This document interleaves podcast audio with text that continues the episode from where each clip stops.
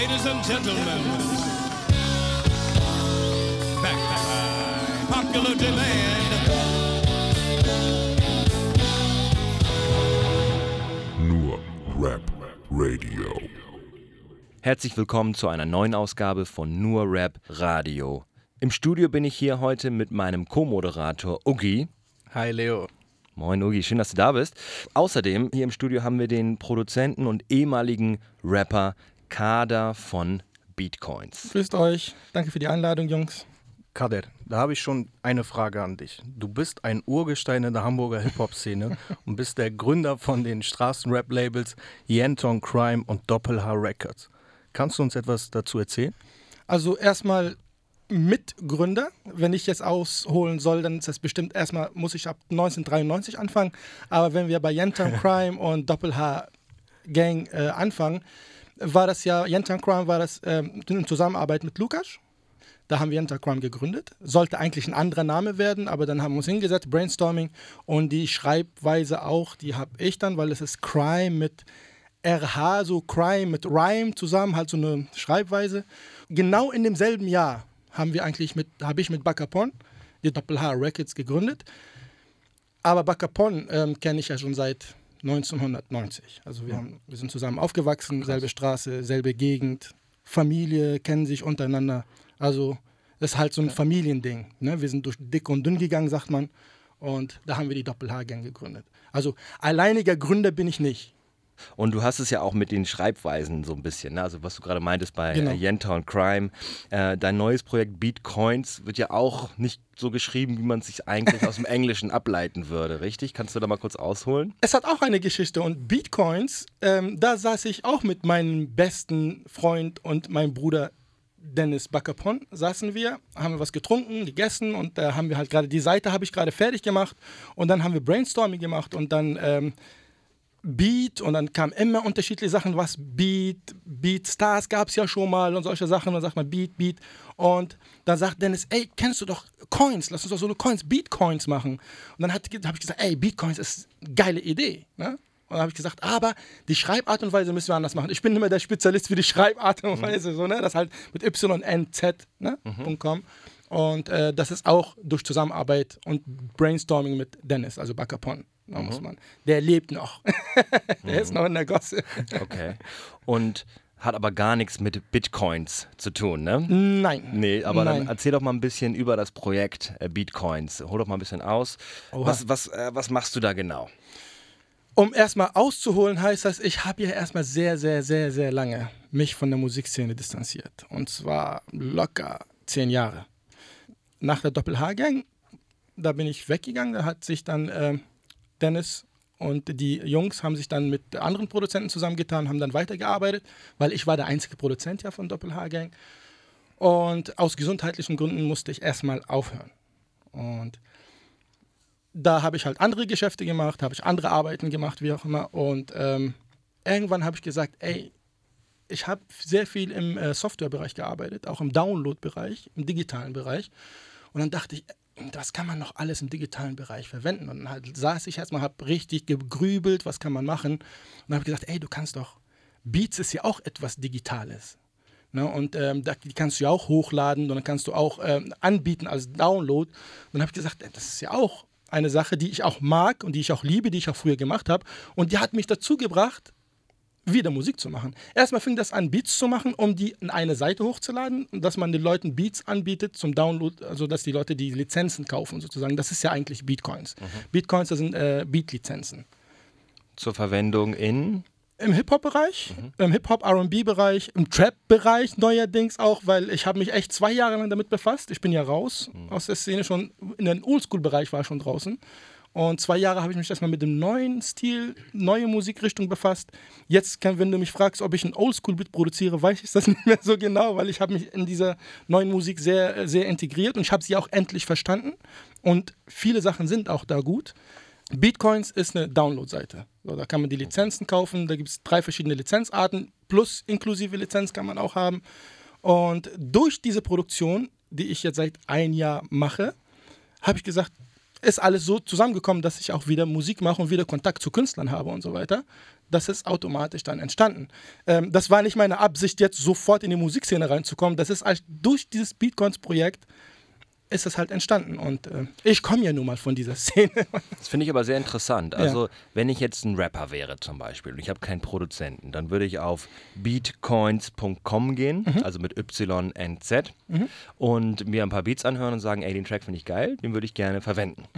Heißt das, dass man den dann exklusiv bekommt und dass er dann runtergenommen wird? Heißt das, dass er da bleibt und alle anderen den auch lizenzieren können? Heißt das, dass man da für Geld ausgeben muss? Oder wie genau würde das ablaufen? Ja, ist eine sehr gute Frage. Also es gibt drei Lizenzen. Jetzt direkt im Shop gibt es drei Lizenzarten, wo man mich gar nicht kontaktieren braucht. Also das heißt, äh, man geht rein, sucht sich eine Lizenz aus. Das gibt die Basic zum Beispiel. Die Basic-Lizenz ist eine MP3 ohne Tag, ohne diesen halt die Tags, die halt in den Beats drin sind.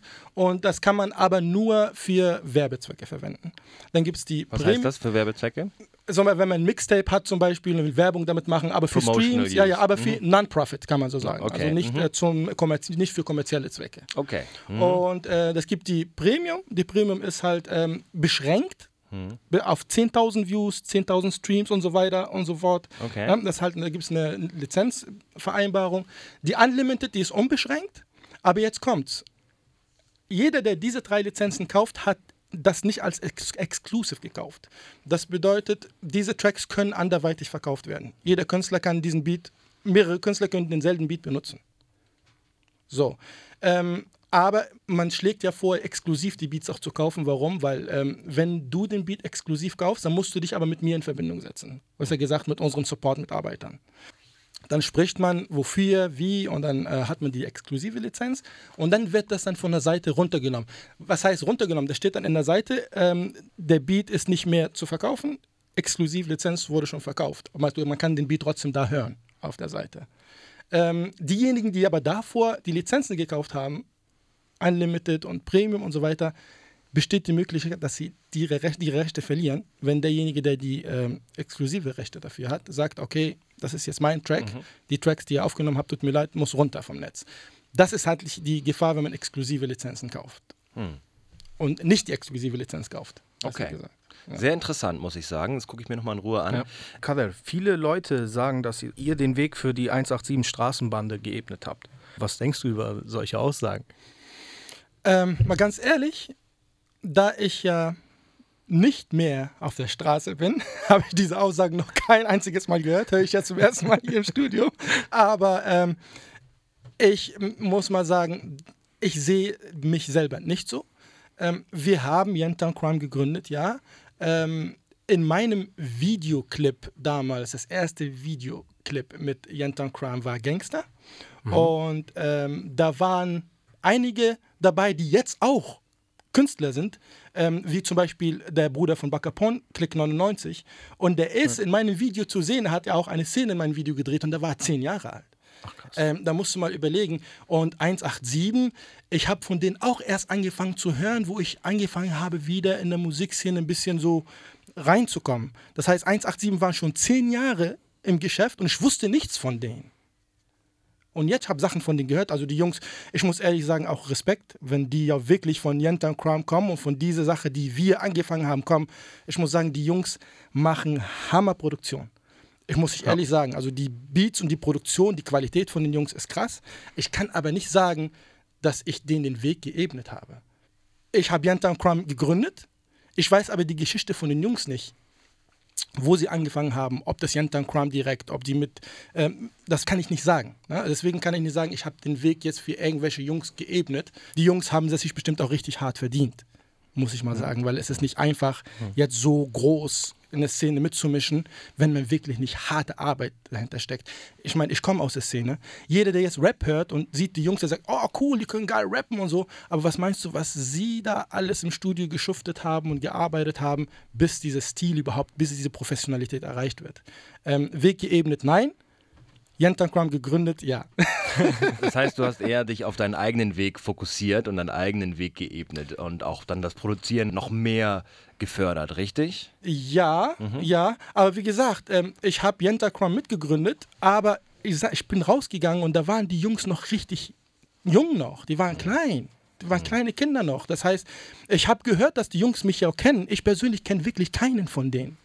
Ne? Ich habe keinen von denen persönlich auch gesehen. Vielleicht früher, wenn sie mal klein waren, vielleicht in meinem Videoclip dabei gewesen waren, wie jetzt äh, Dennis Bruder und so weiter. Vielleicht waren sie dabei, vielleicht auch nicht, aber ich kenne die Jungs nicht. Aber ich muss sagen, Respekt zu dem, was sie auf jeden Fall geschafft haben. Aber seit wann produzierst du jetzt? Also ich habe als Rapper angefangen 93, mit Musikproduktion habe ich angefangen äh, 95, Sirichstraße, Maria-Luisen-Straße bei einem Wahid, einem Iraner. Der hatte ein äh, Studio von seinem Vater äh, bekommen und da haben wir angefangen. Und da war der Bruder von Nana dabei. der Kofi, kennt ihr den? Nana, der. Kofi? Nana, der Rapper, ja, Nana. Okay, genau. der, der Oldschool-Rapper. Ja, genau. Und ähm, das war coming. richtig cool. Ja, he's coming, genau. Aber das war richtig coole Zeiten. Da habe ich sehr, sehr viel gelernt. Da war ich auch, wie alt war ich da? Ich muss mal, äh, 95, 75, 20, ne? Mhm. Genau. Ich bin jetzt schon stolze 44. Dafür hast du aber mit vielen anderen Musikern zusammengearbeitet. Mit wem war die Zusammenarbeit denn bisher am angenehmsten bzw. Äh, produktivsten für dich?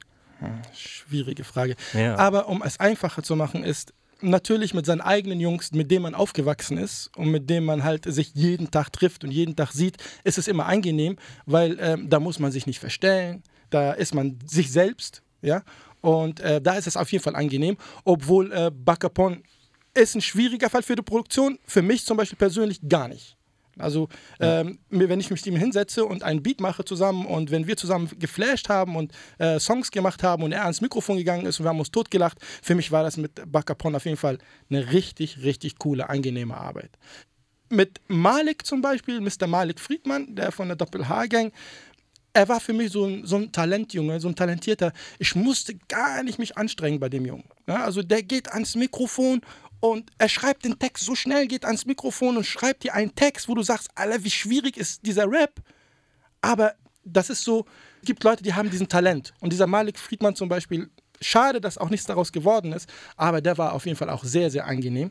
Okay, einige sind nicht dieser Meinung, aber ich bin wirklich der Meinung, man soll den Weg freimachen für die Jungen, was das Rappen betrifft. Für mich zum Beispiel als 44er Junge mit einem Videoclip, yeah, yeah, yo und so, im Rappen, ähm, ich meine, man soll es den Jungen überlassen und die Jungs unterstützen, die auch gerade kommen. Ne, wenn man einen bestimmten Alter erreicht, sollte man vielleicht anderen Weg gehen und die Jungs unterstützen, statt selber zu rappen. Das machen noch sehr viele heute.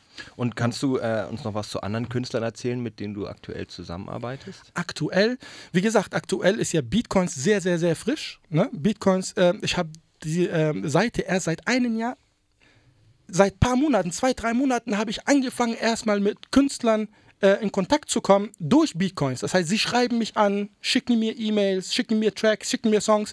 Aber ich muss wirklich immer noch sagen, wie früher, ich muss es zugeben, es gibt immer noch Jungs oder Leute, Künstler, die mir Tracks schicken, wo ich sage, wieso geben sich diese Leute wirklich die Mühe?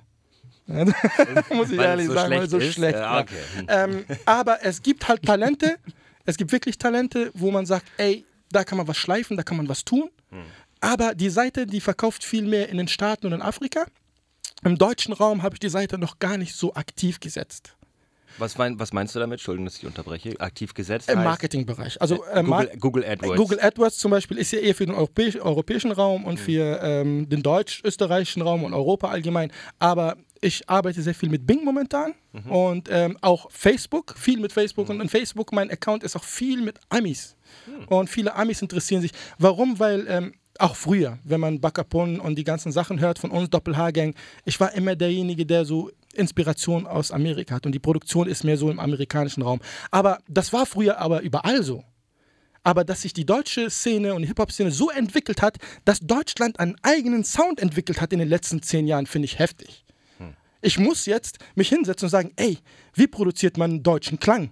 Ne? Klang, Hip-Hop im deutschen Bereich. Das war früher nicht so. Und jetzt ähm, höre ich mir sehr viele deutsche Produktionen an und ich denke, das ist komplett anders als die Amis. Früher haben wir den Amis nachgeahmt, heutzutage haben sie einen eigenen Sound. Frankreich zum Beispiel war auch zehn Jahre voraus, sie haben auch einen eigenen Sound. Die Deutschen in Deutschland haben es geschafft. Da muss ich sagen, Respekt, dass ich jetzt hinsetze und sage, oh, ich mache jetzt mal eine Produktion für den deutschen Markt. Ähm, Du würdest aber auch für einen anderen Markt produzieren. Also du hattest gerade Afrika erwähnt. Auch die afrikanischen, äh, ähm, die afrikanischen Kunden, sagen wir mal, Ja. von Bitcoins, die sind ja so, weil die sind ja auch mehr amerikanisch angehaucht. Mhm. Okay, die haben diesen Afro-Trap und all, aber das machen die Amis ja auch. Mhm. Ne? Und ähm, deswegen habe ich momentan sehr viel Kontakt zu Amis. Zum Beispiel die Original äh, LB zum Beispiel, der Sänger ist ja auch gleichzeitig ein Toningenieur da. Ähm, ich habe noch einige, äh, zwei äh, Frauen, die auch sehr, sehr talentiert sind. Mit denen bin ich gerade in Kommunikation. Ja, wir kommunizieren gerade zusammen. Ähm, aber in dem deutschen Raum ist sehr, sehr interessant und da würde ich gerne jetzt äh, langsam mal Produ produktionsmäßig mal für die äh, für den deutschen Markt produzieren. Äh, ich bin gerade dabei. Seit zwei Wochen setze ich mich hin und gucke mir, höre mir ein paar Referenzen an. Wie ist denn der Sound hier? Was mögen die Leute in Deutschland? Und es wird noch kommen, dass Bitcoins auch äh, für den deutschen Markt ein paar Sounds hat. Aber ist noch nicht ganz so weit. Okay. Und was uns auch natürlich interessiert, wie ein typischer Arbeitsalltag bei dir aussieht. Typischer Arbeitsalltag. Ähm, wie gesagt, Bitcoin sollte eigentlich ein Nebenprojekt sein zu meinen äh, Hauptprojekten, die nichts mit Musik zu tun haben. Aber da ich ja im digitalen Bereich tätig bin und meine anderen Projekte auch digital heruntergeladen werden, alles automatisiert ist, deswegen habe ich auch die Zeit, mir auch ähm, mich hinzusetzen und wirklich sozusagen fast Fulltime für Bitcoins zu produzieren, ähm, weil meine anderen Hauptprojekte, wie gesagt, automatisiert laufen. Ähm, wenn ich jetzt andere Projekte hätte oder Arbeit hätte, dann hätte ich dafür nicht die Zeit. Ähm, deswegen ist auch Bitcoins auch entstanden, durch diese Digitalisierungsarbeit. Mein Alltag sieht aus Kaffee und ich habe außerdem, ich habe jetzt nicht, ähm, ich habe jetzt kein Aufnahmestudio oder so. Ich mache das alles im Homestudio. Ich habe ein Homeoffice, ja, und in meinem Homeoffice, wo ich meine anderen Projekte leite, habe ich ein Homestudio aufgebaut. Das heißt, es kann, ähm, äh, da kommen gerne Künstler jetzt zu mir in meinem Homeoffice und äh, nehmen auf oder so. Ne? Ähm, äh, dazu kommen wir vielleicht ja später. Aber mein Alltag sieht so aus: Ich setze mich hin, trinke Kaffee und höre mir erstmal so, was gibt es so auf dem Markt. Ne? Aber das mache ich jetzt äh, allmählich nicht mehr so, weil äh, ich habe mich schon angefreundet mit der neuen Musik. Ähm, ja, dann fange ich an. Was jeder Produzent macht, ist auf der Suche nach dem Sound. also erstmal den richtigen Sound zu finden. Ähm, glaub mir, ein Produzent, er jubelt und feiert und springt an die Decke, wenn er den richtigen Sound findet. Das ist die Herz der Arbeit für einen Produzenten. Meinst du jetzt den Sound für den einen Beat, den du produzierst, oder den Sound für dich als Kader, als Produzent generell? Also wenn Der man, Sound- wenn man an Swiss Beats denkt, weiß man, wie Swiss Beats klingt. Wenn man an Richtig. Neptunes denkt, wenn man an Timbaland oder Dr. Drake denkt, dann sind das spezielle Sounds oder äh, spezieller, spezieller Stil, den sie entwickelt haben. Das gleiche möchtest du auch für dich finden. Und die werden die, glaube ich, jeder von denen wird dir die gleiche Antwort sagen. Wenn ich den richtigen Sound finde, womit ich anfangen kann, womit ich loslegen kann, das ist Erfolgserlebnis. Für jeden Produzenten. Ähm, es einen richtigen Sound zu finden. Ja? Und wenn du den richtigen Sound findest, das ist wie so ein Gerüst, was du da hast. Und von da aus baust du alles auf. Okay, es gibt halt Produzenten, zum Beispiel in der neuen Musikszene, kann ich mir vorstellen, habe auch einiges gesehen äh, auf YouTube, wie die Produzenten, die fangen einfach mit Drums an. Es gibt Produzenten, die fangen an mit, äh, mit äh, Drums. Kick, Snare, Hi-Hat, dann machen sie das alles zusammen und dann die Geschwindigkeit dazu anpassen und danach suchen sie den Sound. Also die Suche nach dem Sound, davon kommen sie nicht, also die müssen den Sound trotzdem suchen. Auch wenn sie einen Drums spielen, sagen, oh, der Drum ist geil, alles ist gut, die Drumsets sind richtig cool, muss ich trotzdem Klaviersound. Muss entweder Klavier spielen oder äh, Loop suchen oder keine Ahnung, Gitarre. Das ist der Sound. Um diesen richtigen Sound zu finden, das ist mal die. Wenn du den hast, dann geht's los. Und wie arbeitest du? Du fängst nicht mit den Drums an? Nein, ich bin oldschool. Also das Ding ist, ich komme ja aus der Sample-Szene. Die 90er Jahre, das war reines Sample. Jedes Lied, was du hörst. Letztens habe ich mir wirklich, ich habe mich hingesetzt, ich habe mir so eine App geholt. Das heißt, die App heißt Who Sampled. Das kennt bestimmt jeder. Hm, kenn ich auch. Und dann habe ich mir echt angefangen, alle Songs, die ich in den 90ern gehört habe, wo ich die gefeiert habe, Snoop, Dr. Dre, Exhibit, keine Ahnung, alle. Und jeden Song, den ich gesucht habe, von wem sie es gesampelt haben, habe ich fast immer 1 zu 1 Sample gefunden. Damals waren die haben, Leute haben gesampelt. Und ich bin aufgewachsen, ganz ehrlich, musikalisch mit den, auch mit den 70er Jahre Funk Soul, ne? Marvin Gaye äh, ne? und die ganzen ähm, Aretha Franklin, ne? vor kurzem gestorben, Chaka Khan. Isaac Hayes. Also mit diesen Sachen, mit diesen Platten bin ich aufgewachsen. Und früher im Studio, wo ich angefangen zu produzieren, habe ich auch aus den Platten her mit den schönen Kratzen von der Platte schön ähm, gesampelt. Aber heutzutage ist es leider nicht mehr möglich. Aus urheberrechtlichen Gründen ist es nicht mehr so einfach, mal irgendwie mal ein Sample zu kriegen. Ich weiß nicht, wie es einige Leute jetzt hinbekommen haben. Jetzt zum Beispiel jetzt von DJ Khaled und äh, Rihanna, dieses von äh, Santana. Ich weiß nicht, ob die jetzt die Rechte gespielt haben oder den Song vielleicht ein bisschen anders gespielt haben. Aber heutzutage merkst du, die Sample-Rechte zu kriegen, ist nicht schwer. Es ist sehr, sehr schwer, fast unmöglich. Deswegen ähm, gibt es heutzutage andere Möglichkeiten. Und da ich mich auch seit einem Jahr so äh, reinfuchse und gucke, wie kann man jetzt Sounds kriegen, habe ich schon mein eigenes Werkzeug, wie ich den Sound finde. So ist mein Alltag. Wenn ich den Sound gefunden habe, mache ich den Beat. Wenn der Sound nicht da ist, dann mache ich den nicht. und, und, jetzt erzähl mal noch ein bisschen mehr im Detail. Benutzt ja. du da irgendwelche besonderen Plugins, VSTs, Audio Units, Native Instruments, was auch immer? Äh, spielst du dann auch wirklich selber das Klavier dann ein? Oder wie arbeitest du da? Wenn du jetzt keine Samples benutzt, weil du es aus urheberrechtlichen Gründen nicht mm. verwenden darfst, wie mm. gehst du da vor? Erstmal ist es so, dass ich ähm, lange angefangen habe, wo ich angefangen habe, lange auch selber gespielt habe. Auch äh, Synthesizer. Mhm. Ähm, ich bin auch Synthesizer-Freund. Auch ähm, ein paar Piano ein bisschen gespielt, selber eingespielt, zu, äh, zu dem Rhythmus zum Beispiel, irgendwas. Und hat sich langsam andere Sachen entwickelt. Es gibt ja auch äh, Sachen in Plattformen, wo man auch Royalty-Free Samples nutzen kann, die man natürlich ja auch umarbeiten kann, äh, umstrukturieren, äh, schneiden kann, auch Royalty-Free benutzen kann. Ne?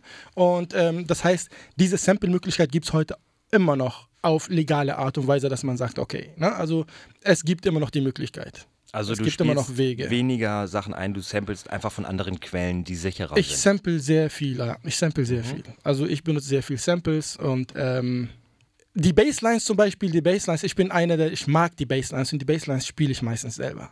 Ne? Und äh, die Drums und alles drum und dran natürlich auch. Wenn du schon an deinem Arbeitsalltag bist, inspirierst du dich ja auch bestimmt von anderen Produzenten, anderen Beats. Da gibt es doch bestimmt Produzenten, die dich auch international besonders inspiriert haben oder immer noch inspirieren? Ja, das ist die typische Frage und es gibt natürlich in der Hip-Hop-Szene immer die typische Antwort, wo man sagt, ey, die Antwort von dem besten Produzenten in der Hip-Hop-Szene kennt jeder, ähm, der Dr. Dre. Aber ähm, von ihm hört, sieht man ja momentan ja nicht viel jetzt so, was er produziert, was er macht. Aber, Bis auf die Dokumentation auf Netflix, die ich gesehen habe. Die habe ich gesehen, die ist ja, Hammer. Hammer. Ja, mit Jimmy LeVane und so, ja, das ist schon krass auf jeden Fall. Aber die beiden äh, anderen Produzenten, die haben mich sehr, sehr, sehr inspiriert. Und zwar Timbaland und Swiss Beats natürlich. Und die folge ich momentan ja auch neuerdings seit einer Woche auf Instagram. und ähm, ich gucke gerade auch, wie zum Beispiel bei ähm, Timberland, er zeigt momentan sehr viel im Instagram, wie er auch seine Beats bastelt und so. Das ist sehr interessant, also würde ich an eurer Stelle mal reinschauen. D der sitzt da und wie er die Beats bastelt, auch genau, was wir gesagt haben mit den neuen Samples und so, weil er ist ja auch ein Sample-Freak, er kommt ja auch aus der Sample-Zeit und er benutzt ja auch die ganzen neuen Samples und Loops. Heutzutage nennt man sowas Loops. Und äh, was er, der Typ, was der heute noch macht, das ist echt äh, Magic. Ähm, und der ist auf jeden Fall einer der besten. Also heute gilt er für mich als Produzent einer der besten. Also Swiss Beats ja, aber Timbaland ist schon für mich nur noch eine Stufe höher. Mhm. Und jetzt hast du ja ein paar Tracks mitgebracht, wie wir schon gehört haben, von Original aus, mhm. äh, aus den Staaten zum Beispiel. Und ein Track, den wir gleich hören werden, von Escobra, einen okay. algerischen äh, Rapper. Mhm. Ne? Erzähl mal so, wie du mit denen arbeitest. Also du sitzt dann in, bei dir im Studio, aber die sitzen dann ja bei sich zu Hause auch oder bei sich selber im Studio. Wie genau kommunizierst du mit denen? Ist das einfach, ist das schwierig? Erzähl mal so ein bisschen so, wie das so abläuft. Das ist eine sehr, sehr gute Frage. Dann ist es nämlich auch die Hauptsache, die wie mit den Künstlern klarzukommen, da muss man mit denen halt eine Kommunikation finden. Vor allen Dingen, wenn sie auch aus anderen Kontinenten kommen. Ähm, Escobar zum Beispiel, das ist komplett frisch, die Sache. Ähm, bei ähm, Original ist es genau das gleiche passiert. Bei allen Künstlern, die schreiben mich, weil Bitcoins ist, äh, mach, ich mache viel Werbung auch über Facebook und so weiter. Und äh, über Facebook bekomme ich sehr viel über den Messenger, sehr, sehr, sehr viele äh, Links ähm, zu, ihren, zu den Tracks und wie findest du diesen Track, wie findest du diesen Track und die Künstler schicken mir immer halt was. Und das ist vor drei Wochen der Escobra, der ist aus Algerien. Auf einmal in meinem Messenger kriege ich einen Link, da steht Escobra und dann ist ein Link drin zu seinem, seinem YouTube-Kanal. Und dann habe ich mir ein paar Sachen angehört. Und ähm, dann habe ich ihn angeschrieben und gesagt, du, cool, die Tracks sind nicht schlecht, auch noch aus Algerien. Ich meine, ich bin ursprünglich aus Tunesien, wir sind Nachbarn. Ne? Und ähm, deswegen die Kommunikation war einfach, dann mit ihm auf Arabisch zu sprechen. Äh, Englisch bin ich hier auch. Ich bin mit sehr vielen Amis hier aufgewachsen und habe mit ihm Musik gemacht früher. Und deswegen ist das für mich auch einfach, mit den Amis auch zu kommunizieren. Dann habe ich gesagt, hey, der Track ist gut. Du bist auf jeden Fall talentiert. Ist nicht schlecht. Kann man was machen. Hättest, wenn du Bock hast, such dir doch einfach einen Track von Beatcoins. Hier ist die Seite. So, und äh, such den Beat aus und dann kannst du sagen, wenn es dir gefällt, schicke ich dir den Beat rüber und kannst aufnehmen. Ein Problem gibt es aber immer diese Künstler da drüben, die haben kein gutes Equipment. Die haben auch das Studio nicht. Deswegen bei Escobar sind wir gerade am überlegen, wie machen wir das, dass dieser Song von Escobar, den ich mit ihm jetzt gemacht habe, ich habe alles versucht aus den Vocals rauszuholen, aber es führt kein Weg dran vorbei, dass er die Vocals trotzdem irgendwo professionell neu aufnehmen muss. Bei Original ist es lustig, da werdet ihr euch totlachen. Er erstmal habe ich mit ihm angefangen mit dem Mixtape und ich habe zu ihm gesagt, ey, Bro, das geht nicht. Ich kann mit diesen Vocals nichts anfangen. Er sagt, ja, ey, Bro, ich habe nur ein 7-Dollar-Mikrofon zu Hause, was soll ich machen und so. Dann habe ich gesagt, weißt du was, lass mal ein paar Tracks machen. Aber ich habe in ihm ein Talent gesehen und dieser Junge ist wirklich ein Arbeitstier. Ich komme nicht mehr selber hinterher.